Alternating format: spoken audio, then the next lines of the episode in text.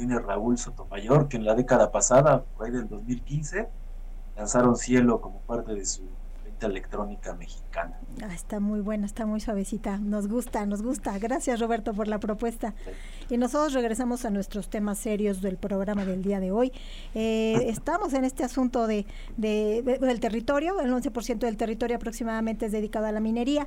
Eh, como la, esta ley va, va a ser eh, va a seguir protegiendo que existan estas zonas de sacrificio donde no hay cuidado ni hay eh, pues un respeto ni por la naturaleza ni por los derechos colectivos de los pueblos ni por la salud ni por el derecho al agua. Todo lo que hemos visto en estas historias eh, de diferentes colores pero casi todas tienden al gris y al negro que, que, dejan deja la huella a la minería. Cómo balanceamos entonces las necesidades tecnológicas que tenemos para para el cómputo, la, el teléfonos y toda la tecnología que utilizamos necesita esos minerales y no estamos dispuestos a renunciar a ello. Entonces, ¿cómo hacemos un balance para tener actividad minera que nos provea de todos estos elementos sin estas zonas de sacrificio, sin que esté mal baratada ni la gente, ni la salud humana, ni la naturaleza? Said, ¿cómo ves ese asunto?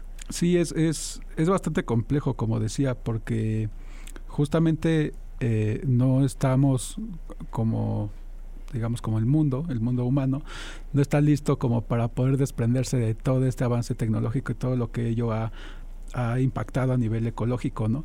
Entonces, también cabe decirle a la gente que, que el Estado es ahora con esta ley puede, puede apropiarse del terreno en donde vea que hay minerales para explotar. Mm, y, y después de eso, puede, puede otorgar las concesiones de explotación. Así que si usted estaba esperando encontrar oro en, al lado de su casa y que es suyo, pues lamento decirle que no.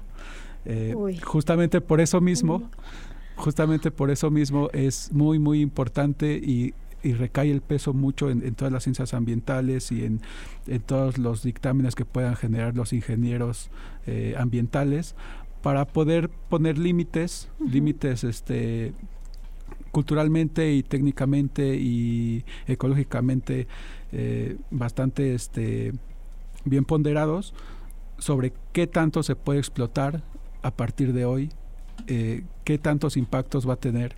Y esos esos límites son son muy muy muy este muy borrosos en esta ley no toda vez es un peso que va a recaer sobre sobre profesionales donde hay una responsabilidad social y ecológica muy, muy, muy, muy grande. Muy bien, Roberto, se nos está acabando el tiempo del programa. Las últimas palabras, las reflexiones para llevar a casa para, para, para nuestros radioescuches, por favor.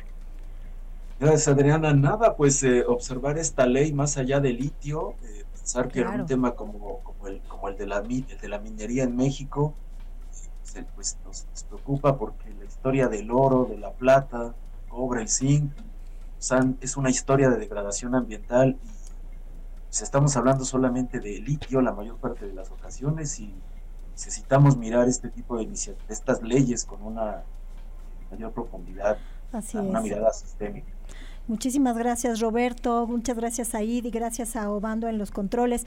Pues bueno, los invitamos a estar al tanto de estas leyes. Estas nuevas disposiciones tienen una serie de consecuencias para nuestra vida en el día a día y estas consecuencias, como estamos ya charlando, se acarrean durante dos o tres generaciones. Son muchos años los que tenemos que estar al tanto de, de lo que ocasionan estas leyes y esta manera de operar, en este caso la minería como una actividad importante en la economía mexicana. Gracias por estar con nosotros aquí en Ibero 99 te recuerdo nuestras redes sociales, arroba ibero99fm si andas por el Twitter, en Instagram y Facebook, arroba ibero99. Nos vemos el siguiente jueves en Resistierra. Hasta luego.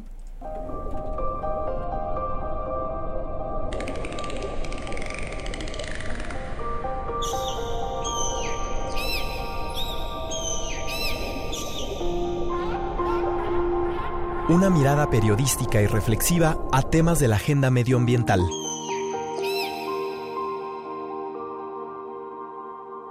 Resistierra. Para más contenidos como este, descarga nuestra aplicación disponible para Android y iOS o visita ibero909.fm.